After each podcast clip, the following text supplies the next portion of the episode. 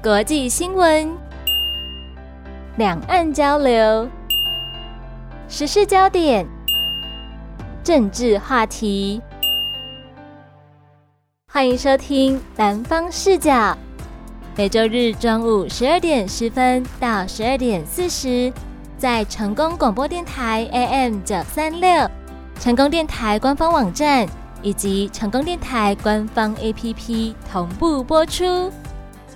南方视角新闻话题共同聚焦，成功电台 AM 九三六，欢迎收听南方视角新闻话题，和您一起共同聚焦。我是主持人小新。首先呢，一样为大家介绍我们的特别来宾，资深媒体人张教授，欢迎您。哎，小新好，各位听众朋友，大家好。哎，我是资深媒体人张教授。这个礼拜呢，跟大家聊的热门的话题之一哦。先前郭董郭台铭公布了他的联署书，送交的分量达到了一百零三万份。是，但是因为联署书涉嫌贿赂而被抓的人呢，也在全台湾遍地开花。没错，南北串联。那包括在高雄呢，立委参选人郭背宏，他的后援总会长陈乃进。也因为涉嫌帮郭台铭以每份五百元的价格买联署书而被收押。针对滚得这么大的收购风波，教授您怎么看呢？陈乃进被收押，而且还是禁见，那又很特别，他又在帮郭背后，所以呢，抓陈乃进，他其实有去打压到郭台铭总统的选情的部分。对。那在地方区立委选举的时候，那郭背后他的这一部分当然也会受影响。所以郭背宏在前几天也出来喊司法不公哦，然后呢也做了一些的动作。那郭背宏本身呢，他在四年前的旧案呢，旧案又重新被起诉了。所以这种种的动作来看，就是民进党他们是大概是无所不用其极，然后在这些司法的一些小动作里面哦来干扰选情。那我们可以后续来观察这个陈乃进被收押以后，郭背宏他的这边的选举运作的一些状况。还有郭台铭，他最后会不会收手？我所谓收手，是他会不会不去登记？哦，这个可能都会去有连带的关系。所以您觉得，其实这一个呃联署书收受贿赂的这个案子，会相当程度的影响到郭台铭他后续的安排，对不对？因为他不是单一事件，他是当时全省非常多的，他的联署站都是被查到有这样子这个贿选的一个状况。那你不管是案件的大小，很多人就是被收到进件。那这些人全部都会跟他无关吗？很难哦。就假设你今天没有办法证据去呃提到跟郭台铭有关，但是一定会跟郭台铭的竞选办公室或者是他竞总的组织，他一定有关联性嘛？不然不会有些人会自己自掏腰包出来来说他买联署书，对我帮你买联署书，然后我要冒着被关的风险，是不是？哦，如果说他今天去被关，但是后面的罪呃会不会起诉？哦，我我想被起诉的这个比例应该是很高啦，哦，应该是一个很高。然后有这么多的地方被查获出来，那后面他们要查的可能是他们的有没有套的 SOP 的标准作业程序，或者说他们彼此的对价关系是怎么样的？哦，比如说我今天拿给小新，小新你帮我连署一千份，那我准备多少钱给你？哦，比如说我就准备二十万给你，啊，你就帮我去做处理了。那如果这种对价关系，或者是这种受益较少的这些东西是换意明确的时候，郭台铭的他的竞选办公室，或者郭台铭本身，你要去脱罪都不是那么容易。哦，所以后面呢，其实是不管郭台铭选或不选，这个都会去影响到郭台铭的他的整个未来的一个政治运作，或者是他个人的形象。那么聊完郭台铭的贿选联署书风波之后呢，再来聊一下另外一位。我们的可以说是总统参选人柯文哲哦，民众党主席柯文哲呢，在十一月五号晚上在高雄办了一场粉丝会，而且呢，现场是前立委邱毅来帮他站台。重点是邱毅还表示，这一场粉丝会是他主办的，花不到三万块钱，那民众呢都是自发性过来。想要请教张教授，这个柯文哲在高雄的造势活动，邱毅到底帮了哪些忙呢？邱毅他是蛮特别的，然后他因为他以前他最早在亲民党用亲民党籍去当选过这个选区的立委，嗯，那后来又回到国民党。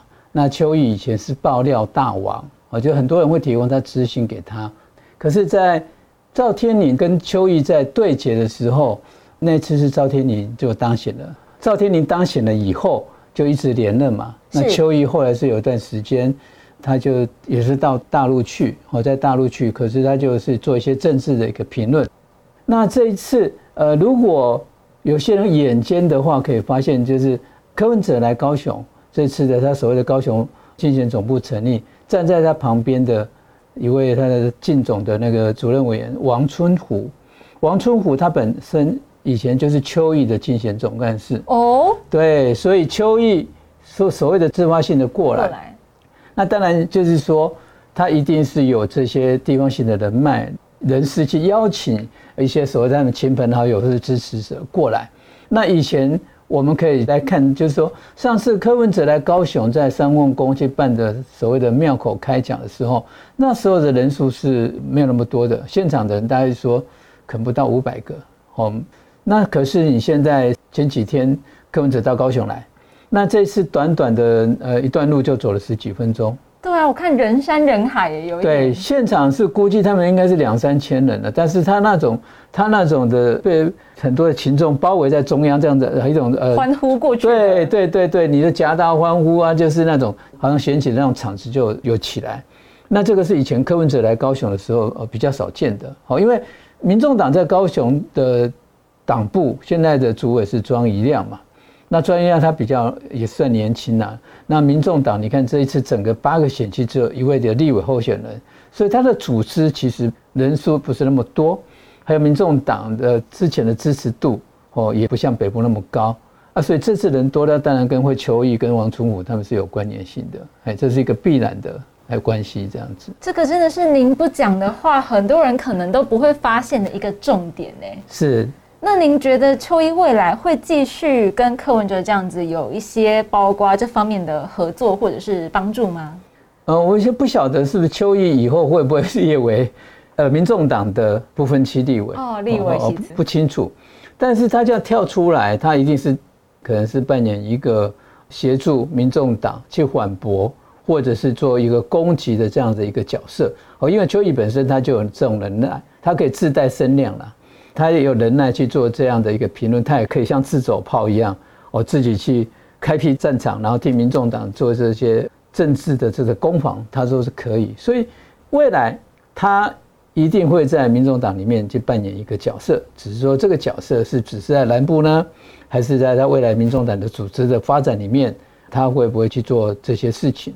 那以目前来看，是应该他就是帮民众党吧，就是帮科批。那要来说到秋意到高雄，这个呢就要来说到高雄的立委选情的部分，是因为之前我们都知道嘛，黄杰接替赵天麟来参选立委，对。那当时秋意就对这个事情发表了意见，对。那他就被黄杰访问说，哎，多久没有来高雄？那秋意说我就来了，就是他们互相就呛瞎了嘛。那要来说到高雄立委选情哦，先前很有参选立委意愿的议员郭建盟啊。他最近就陪着黄杰来扫街拜票，但是根据您的观察，这两位互动的情形是什么样的呢？我们从郭建盟的脸书来看呢，就是说最早的时候他当然是表态嘛，表态他义不容辞嘛，哦，他也像像陈其迈、像民进党，就是说我已经准备好了，我在这个选区里面已经经营这么久了，那我有能力，我有实力，还有我我愿意来承担，可是。他讲的话大概是陈其迈听不下去嘛，哦，也没有把他当一回事。然后民进党的中央哦，他们也不是这样的考量，所以他讲完了也没有用。所以他说要跟黄文义比民调也没有用，那只能接受无奈接受事实嘛。事实里面他就说哦，那那就是他们拍大合照，跟黄杰拍大合照，他也出现了。那后来有一次就是大家一起在那个进走，黄杰的跟陈其迈还有这些事业一起合照，他就有出现。可是后来有好几天的脸书都是没有出现，哦，大概经过了几天以后，他才出现在说，哦，他跟黄杰去站在这个街口，是。哦，他不像其他市议员，好像第三选区的李博义，只要什么东西，他会都跟黄杰去把它切的比较紧，对，就蹭一下黄杰的声量，对，所以郭建盟其实其实我们在看他是有点那个了，是有保守了，就是像像上一集我们就提到嘛，我说准备这么好，做这么久了。对不对？那你就横空就批一个黄杰出来，我的立委的这个盘，对对对，那因为黄杰你就可能把我打破了。那如果黄杰真的当选的话，那郭建盟往立委的这条路大概可以收起来，大概他也没有什么希望了。对，因为其实他有被问到这个从争取征召到支持黄杰的情景哦，他目前为止其实他现在可能。大家表面上当然是看起来比较团结了，但是他之前呢就有讲过，说我本一心向明月，奈何明月照黄杰。没错，没错，真的是虽然说最后补了一句还好照的漂亮，但是我相信从他的发言来看，其实你可以看出他那一种隐约的怎么讲，有点失落、有点不甘的心情。对对，小新，你以前对这种成语可能不是很清楚，或是体会不出来。人在江湖，身不由己。哦，那你现在就可以知道，这些政治人物有时这样，就是说，哎，我我已经准备好，我想要选什么，我想去做什么，可是这个时不我宜，或者说这个不是我操控的局，或者我我可以自己控制的盘，那你就只能无奈的接受，就是这样子。除非你去跳脱出来，哦，除非你跳脱，你用其他政党，可是他又不会。以郭建文的个性来讲，他们又不会。那郭建文跟黄少廷其实有点相同了，所以有点相同，他们都是连任几届的资深的司议员。那表现也都不错，在问政上也是有实力。可是呢，黄少廷在国民党他就输给陈文雅，对不对？郭建猛呢，啊，你就是没办法出现了，现在又被黄杰跟在前面了。那这两个人能怎么办？对不对？假设我不积极的作为，那我总可以消极的作为吧？就是呃，反正大家看起来我们还是会手牵手做我该做的事情，但我做的事情是我这个位置该做的。呃，对，一定要签给外面的人看。嗯，对。你总是要嘛，因为你的政党、你的政党关系这样。不过这很微妙，好，这微妙，这个也是现实啊。是是好，那我们就继续观察说这个事情未来的变化。而且大家可能会比较好奇的，就是结合刚才提到的第一题哦，我们在讲就是郭背红的后援总会长被收押的事件，您觉得这个会影响到这一区的立委选情吗？因为其实后援总会长他是跟他的组织布局也有一点关系嘛。呃。陈乃进他当后援总会的总会长，他是很很用心也很用力的去操盘这一场的选举。那因为陈乃进他是社会人士，他本身没有党籍啊，无党籍的，可是他的社会人脉是很广的，哦，是很广的，所以他已经在第六选区里面，为什么郭佩宏的一直整个串起来变成一个三角都了，三角都的这样子一个一个状况？那他被收押进监。那当然会影响到他原来一些的布局嘛，所以郭贝荣的竞选总部那边，他们可能还是就是要去调整一些一些策略了。我说要调整一些策略的话，就是说陈乃进这个部分是他们可以去凸显司法不公，哦，或者是彰显民进党，你为了选举你可以打压。郭贝宏的他的属性来讲，因为他是还是生力的，是。生力的，他其实你是跟民进党是可以比较接触，是可以当盟友的，可是实际上是不然的。哦，实际上是不然的，所以他们是连喜乐岛都打，所以这个才会让这些民进党的这些胜利的人会感到很很不舒服，而且不开心。心寒吧？对，那我们再举个例吧，哦，就是说这次像在那个三明区的激进党的张博洋，张博洋就是前几天嘛，哦，前几天李明显，李明显就被爆料出来什么他在大陆求学的时候，或者他他他以前参加大陆的什么呃呃。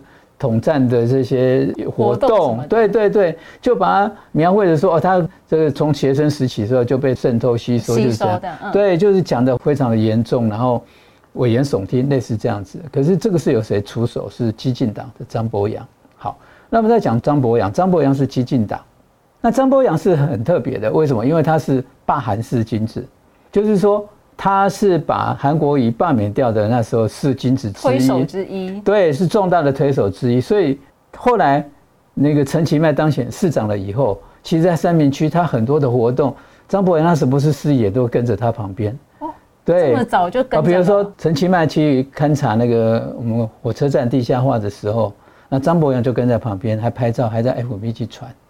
哦，那其他司仪都没有这样的一个待遇，啊，张博洋就有。还有当初三明区在选市演的时候，有一位市演被提名叫林武忠。他当选市演的时候，他后来是因为去关说案，去关说叫人家警察抽单子，然后被告，后来被关。可是林武忠呢，在审讯的时候呢，又提出来很多的议员有拿领助理费，就又让高雄市很多政党的，包括现在的康议长康议成哦。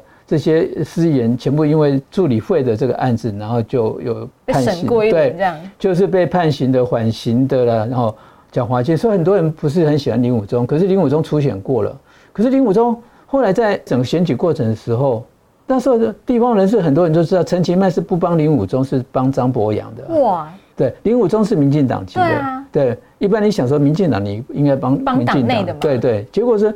是陈其迈他们四五团队很多是在帮张博洋，为什么？因为张博洋年轻呢，好听话，你叫做什么就做什么，你你懂我的意思吗？我懂，就是是一个嗯比较好用的一个，算是一把剑吧。对对，哎，他想要让他去发挥什么议题的时候，他就可以做。那林永忠不是啊，哦，林永忠他以前就是哎，他的整个。选区的支持者大概是在九如公园那个地方，哦，那就是帮助平民做慈善的这样子是起家的。可是林武忠后来还是不敌张博洋，哦，那很多人就觉得为什么这样？那我们再看是很正常啊，对不对？假设我是陈其迈，我当然用听我话的人那我干嘛去找一个不听话的人，然后又惹人厌的人这样子？然后张博洋，你看张博洋后来当选以后，他现在也是加入民进党团的运作啊，所以没有差，对，所以政治有时候就是这么的。深奥，所以其实就是像现在，包括刚才您讲到了李明玄被攻击的事件，它其实也就是这个政党攻击的一部分。虽然你表面上看起来并不是民进党籍的议员在做攻击，但是其实它的背后脉络是这样子的。对啊，这个就是可以看出民进党对中国大陆是非常不友善的，嗯，对不对？你现在的里长，前几天张博还在议会里面还提里长的，还把以后里长在什么事情能做，什么不能做。就是说，现在因为很多里长这段时间去大陆参访嘛，是。对，很多很多人去参访，所以真不敢把这些里长去参访都认为是被统战，被统战，是。因为你统战跟了解它是有差异性的，统战是一种任务的。那你有时候你到一个地方，比如我们到大陆去参访，去了解它的城市规划等等，对对，没错哦，这个城市的规划建设，你是多了解，因为你越了解，你就不会有误会，不会造成对立。现在大家喜欢是对口，不是对立。那你张博洋或者你激进党，你民进党是不断的在去制造这种对立，制造一个对立，让它仇中哦，这是很不妥的，也很不应该啦。可是你看嘛，李明显哦，李明显这个事情就一直被放大，然后他们就是去做攻击。那赵天麟呢？赵天麟、张博洋，你有出来讲过一句话吗？黄杰对不对？黄杰一直要讲说你要性平，你要去重视这些性别的问题。就赵天麟他。这么大的一个外溢事件，然后你还很很开心的去站在旁边，你什么时候去谴责过赵天？你说，哎，你对于婚姻不忠诚，对不对？啊，你到底跑说你跟这个大陆籍的女子，啊，你有没有泄露国防机密？是对，所以从我们从黄杰啊，从张博洋这些人的身上就看出，民进党是这样子在操作一些议题，对对中国大陆是相当不友善的。就是说，他其实并不是用事情的对错来讨论，他是用他的需求来讨论这些事情。没错，因为这种比较敌对、比较仇视的氛围，我相信是不利我们社会发展的。所以这一点呢，我们也是可以来思考一下，是不是有需要嗯，我们来改进的一些地方哦。那刚才您有提到进行参访的部分嘛？因为其实我们可以知道，国民党的总统参选人侯友谊，他有发布了他的五大体育政见。其中，它的第一点就是争取举办二零三八年的亚运等等，一共有五点。根据教授您的观察，是不是有点受到杭州亚运的启发呢？因为亚运它可以带动的不只是运动的产业而已，是它还包含了一个整体建设，还有运动实力的展现，还有国力的展现，还有经济能力的一个展现。杭州亚运哦。大家去注意看，我们不要看自己的媒体报道哈，因为我们媒体报道多数会去重视在哎，我们参加哪些项目，哪些地方去得奖。那我们去看外国的媒体报道，可能就会比较客观一点。去参加杭州亚运的这些国家，他们到了杭州以后，就发现到他们的整体的建设跟智能的这个应用，还有他们在选手村里面服务这些选手那种高规格、那一种舒适度是非常受到赞赏的。我尤其他们餐厅是提供世界各国菜色，二十四小时来提供你不同的餐点，是非常被好评的。今年亚运本来是二零二二要举办的，那因为疫情是延后一年。那延后一年，杭州他们其实花了大概好像八年时间去建设这些的硬体设备，包含一个交通设施，所以杭州亚运评价是相当的高。哦，尤其现在他把智能这个东西加进来，那。我们的侯友谊总统候选人他提的这个运动赛事，其实这个是对的，也是好的。亚运如果在台湾，不管是哪一个县市，因为它其实很狭小的，可是很多的赛事项目可能会分别到各个其他的县市。对，那你这个地方一定会带动比赛的场馆，或者是场域，或者是之间的交通，整个市区市容的建筑建设，这个都会去去加码的。所以以这样子来看，这个是非常好的。那杭州的亚运的建设的规模跟经验，它其实也提供未来我们在。在争取亚音的时候，它是一个非常可以值得接近的地方。其实我觉得这一些东西都是你需要实地的去学习他们的优点，包括他们在智能方面的运用。刚才您提到的，对，有包括像是机器人啊，以及自动驾驶等等的，真的都非常的厉害。对。那根据去参加比赛的国外选手们呢，你也可以发现，他们对于场馆的一些设计，包含一些软硬体的服务呢，都是非常称赞的。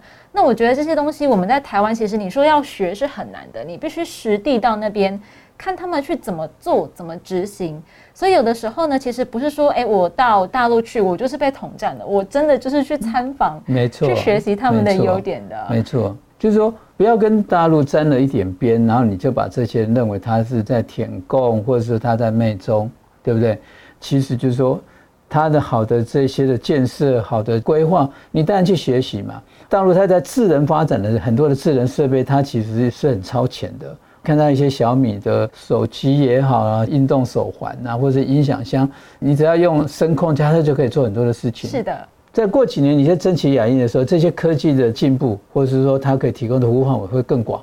那我们既然是要朝向一个国际城市跟国际接轨，你势必要跟这些智能的东西是比较紧密的结合才可以。所以。比较用正面来看待啊，比如说哎，侯友提的这个证件，我是非常好。对于一些运动选手的鼓励啊，他们也有个目标，以后他们可以把自己的成绩好好去把它表现出来。我想这是一个非常好的证件。是的，而且它的运动证件呢，还结合了包括运动产业的部分，要来促进整个产业的转型跟升级哦，带动相关的发展啊，观光消费啊等等的。所以其实我还蛮期待它这个运动证件真正落实之后，台湾会变成一个什么样子的运动岛。而且呢，还有提到一点，就是其实可能侯市长不说，我们还不太会发现哦，新北市有十六座国民运动中心，全国第一耶。对。呃，因为每个县市它都会去新建一个国民运动中心然后。那我再举例举例，我举高雄市来讲哈。高雄市陈其迈市长当初他是去接韩市长的两年嘛，所以他去补选上完说，他说两年哈，但是两年当成四年用。对。所以他时候那时候就信誓旦旦说，高雄市要新建十座的国民运动中心。哎，那我们可以问一下，现在是二零二三年，您知道他现在建了几座吗？没有，他十座当然建不起来哦，没有去建起来。哈，就是他起满的时候，好像大概还不到七座吧。他这座有些是现有的一些，比如凤山，凤山的那个凤岭，它的运动园区，是他去做一些改建。然后在那个呃世运主场馆左营那边，哈，左营的一个国民运动中心。可是国民运动中心，你要看它跟当地的民众的那种结合度是如何的。你你不是这摆了一些的运动器材几个项目，然后你就运动中心好了这样？呃，对，没错没错，就新北那边是已经盖好了了。可是高雄的民众又很奇怪，他就很容易去对于证件没有兑现，他们好像不在乎，没有关系啊的十座有七座也好啊，啊对不对？反正他有在做了，比较宽容啦，我们。呃，对，非常的宽容，宽容到有点就是某些的支持的，就是哎，反正没有关系啊，就无妨哦。可是这个。其实我们在检视一个政治人物的时候，你应该是你要做得到就做得到，你做不到，你现在讲出来那个就是什么？空头支票。对，就是画大饼，然后就是骗。哦，我上次举例嘛，那像左营的万年祭嘛，对不对？你明明人数没有那么多，你还骗人家说有四十五万，我说怎么算你？你四十五万怎么塞？根本 根本没办法。你每天有四万五的话，就可以偷笑了。是，所以这一些可能跟当时所讲的证件，或者是实际上宣称的这个有点落差的部分呢，之后我们也会在节目当中继续来跟大家好好的来做一个追踪哦。是，那节目进行到这边呢，其实每个礼拜到目前为止，真的是一路以来很热门的一个话题，蓝白到底合不合？因为我们要来跟大家聊一下，最近每天你都可以看到新闻上双方会不断的有一些。所谓的攻防的部分哦。对，那包括像是国民党团的首席副书记长在针对这个蓝白河的部分呢，他就有提到说，因为国民党的总统副手人选，按照惯例呢，必须在中常会提报出来通过。但是呢，周三就是他们登记前的最后一次中常会，所以呢，要大家拭目以待啦。因为国民党当然是有准备，但是呢，他们也会做这个最好的准备。那您怎么来解读这一番话呢？其实这段时间是蓝白是不断的在放话。对，前几天柯文哲先丢了三份民调出来嘛，好像对比式的民调都是他赢嘛，加权的民调，对，都是他赢嘛。那国民党就提出来说，啊，你怎么不用？不用美丽岛电子报的民调，或者说你这种对比民调是有有误差值的，或是说它不是那么精精准的东西。好，你刚才提到的副总统人选，国民党对他有中常会嘛？哦，国民党有一个中常会，所以他们一定要去先同意通过副总统人选，然后他们才走下一步。这个就是很多人家为什么有人想说，哎，为什么你你不去把侯友谊换下来？为什么不去做很多事情？因为国民党它有一定的程序要走，哦，你不能不照程序走啊。又不是帮派，又不是说哎，我说了算，对，换人。那以副总统来讲，你看，就民众党其实最早是黄珊珊他们，他们是主战派，他们就说，哎，他们柯文哲已经准备跟副总统人选一起拍合照了。对对，所以后面就有一些这些消息又跑出来，所以国民党这边我也放一个消息出来，中常会我们也准备通过，礼拜三你要是不来合的话，那我们就提名这个副总统人选出来了。可是不管啊，民众党你有提副总统人选，或是你国民党提副总统人选的时候，你只要没有去登记，那个都还有得谈。对，就各位你还记得郭台铭的副总统人选是谁吗？赖佩霞，我记得。啊，对，你还记得，还不错哦。可能很多人会忘记了哈，但你有在关心。可是你看这段时间赖佩霞什么声音？几乎没有什么声音。他宣布赖佩霞是他的副手人选的时候，那时候声势没有，声势很高。是的。然后呢，新闻都去报道。那后来是没有人再去注意。赖佩霞有过多的自信了嘛，对不对？可是大家很清楚，赖佩霞是一定是要被牺牲掉。赖佩霞心里有准备啊，在心里有准备说，哎，如果你有找到好的人选，或是你去跟蓝白怎么合的时候，合作这样，对，他就愿意放弃。哦，结果比较可惜的是，他他现在还没宣布放弃副总统，但是他已经。已经放弃美国国籍了哈，这个 对，这个有点损失。对，这个是对他来讲是一种没有得到好处，结果是一种损失。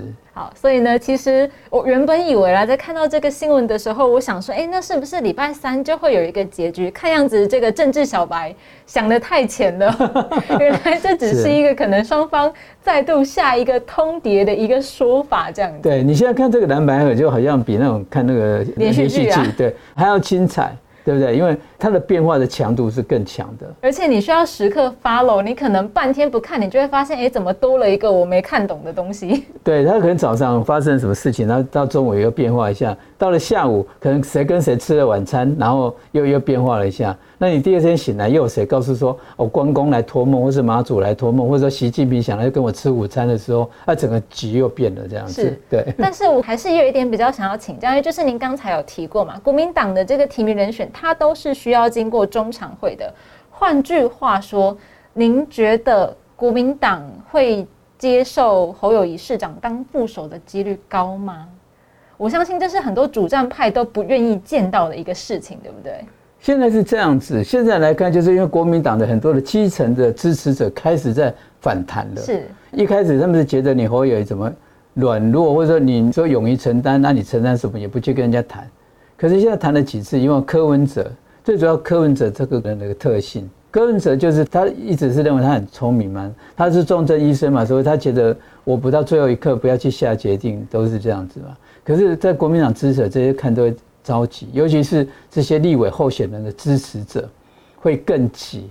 那么觉得人就是这样子嘛？啊，我我不要跟你谈，你不要，那一次、两次、三次啊，算了，当然我们自己玩自己的就好了。反正如果未来蓝白不合，那你民众党的整体的实力不会比国民党大，基层实力一定是国民党绝对是压倒性的这个优势啊。没错，没错。而且你民众党如果你没有去好好经营，因为柯文哲就有点像亲民党的宋楚瑜。宋楚瑜亲民党之前也是声势很高，很高，很多国民党是去投靠嘛，他们的声势相当的强。可是亲民党现在呢，对不对？他也是被边缘化了，所以这个民意像月亮啊，初一十五是不一样的。好，那我们就继续观察这个两党到底最后合作的态势会是什么样子的。对，我们的南方视角下个礼拜继续来跟大家追踪热点新闻，请大家继续锁定。今天非常谢谢张教授到节目当中，谢谢小新，也谢谢各位听众的收听，请记得每个礼拜天收听我们掌握最新最辛辣的南方视角，谢谢。